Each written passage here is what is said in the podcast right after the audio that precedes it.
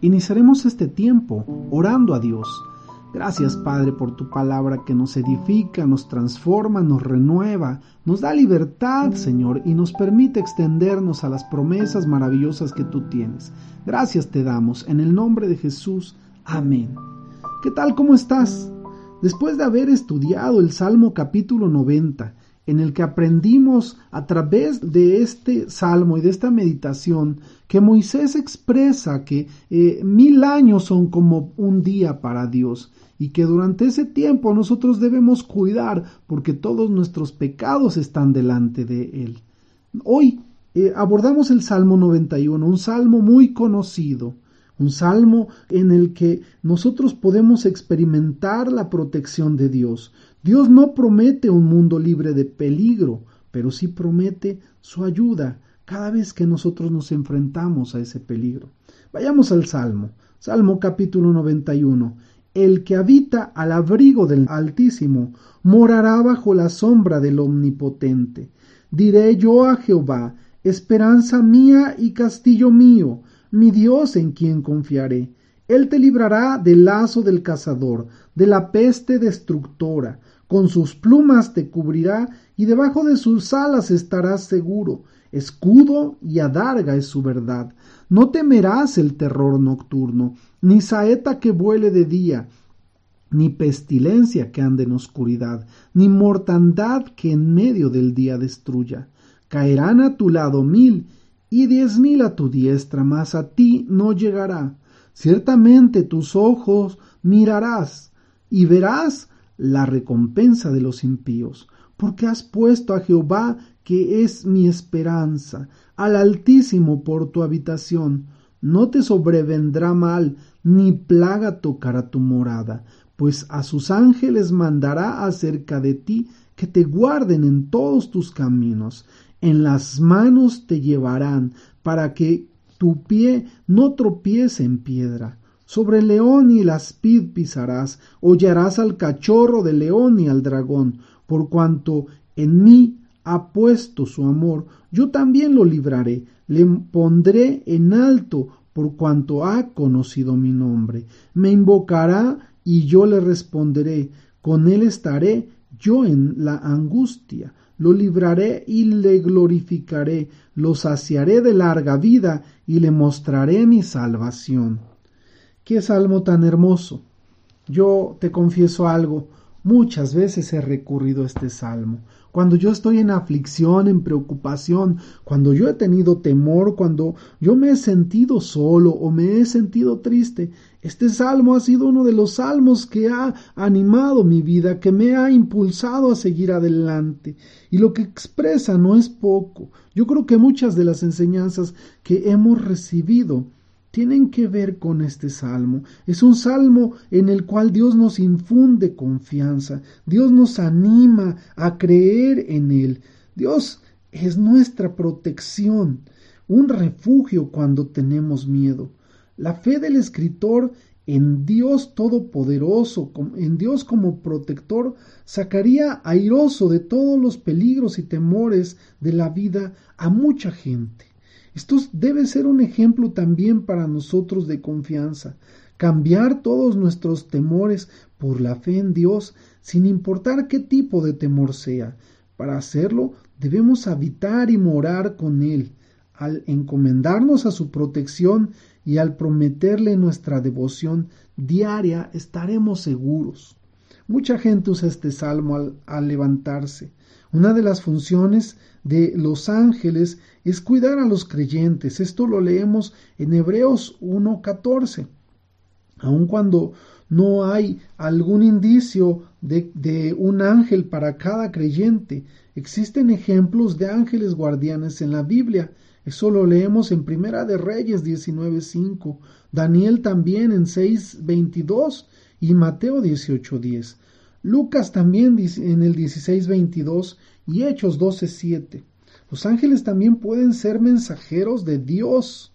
En Mateo 2:3, en Hechos 27, 23, 24, y no son visibles, excepto en algunas ocasiones especiales, como lo podemos leer en Números 22:31 y en Lucas 2:9. Estoy citando muchas muchas partes de la Biblia, pero también eh, debemos tomar en cuenta que Satanás lo citó en los versículos 11 y 12 del capítulo 4 de Mateo cuando tentó a, a Jesús.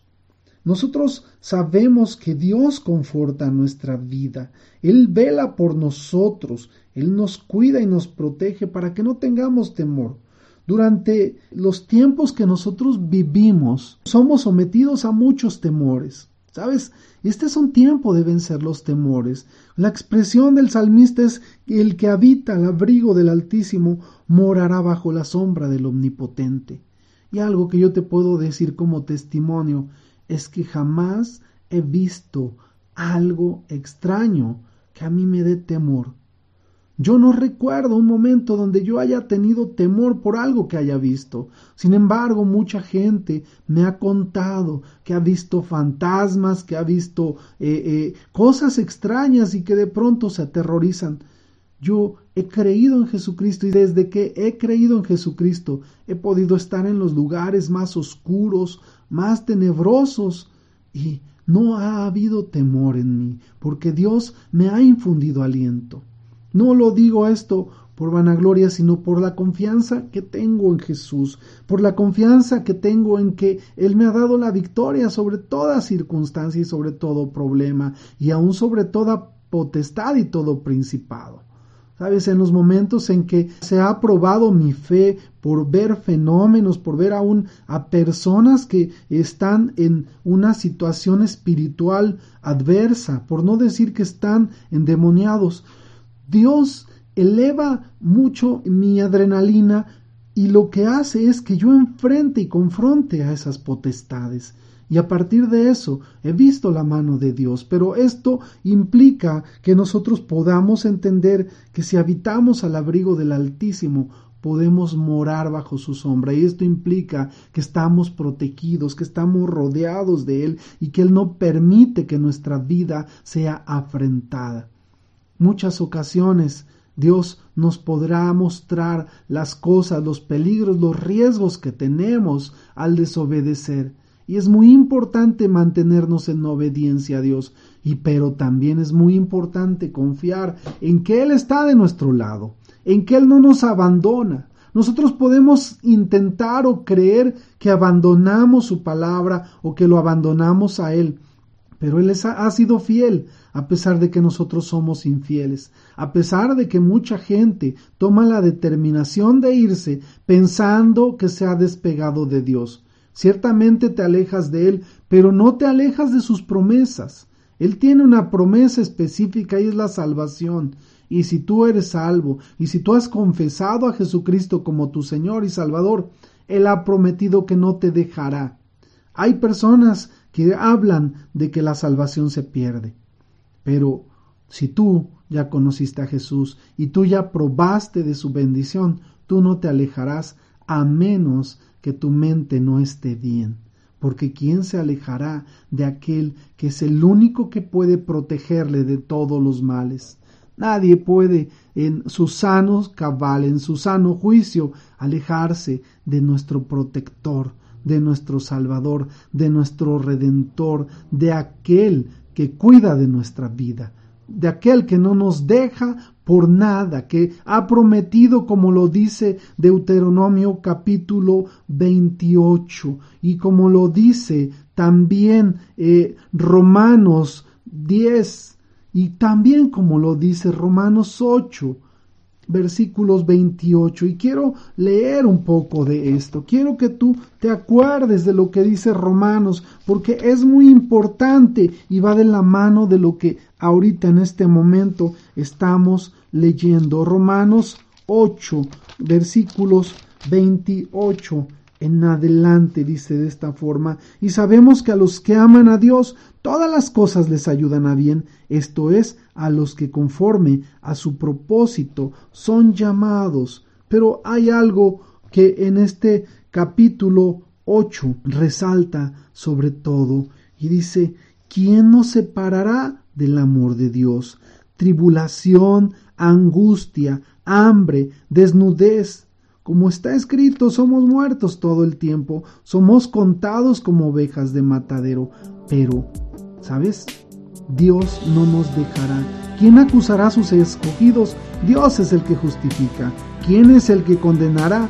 Cristo es el que murió, más aún el que también resucitó, el que además está a la diestra de Dios, el que también intercede por nosotros. ¿Quién nos separará del amor de Cristo?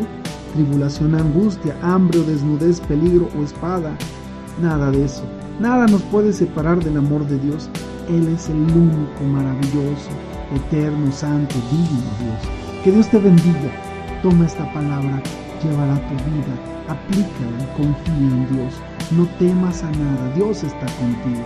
Que Dios te bendiga, que tengas excelente día. Amén, amén y amén.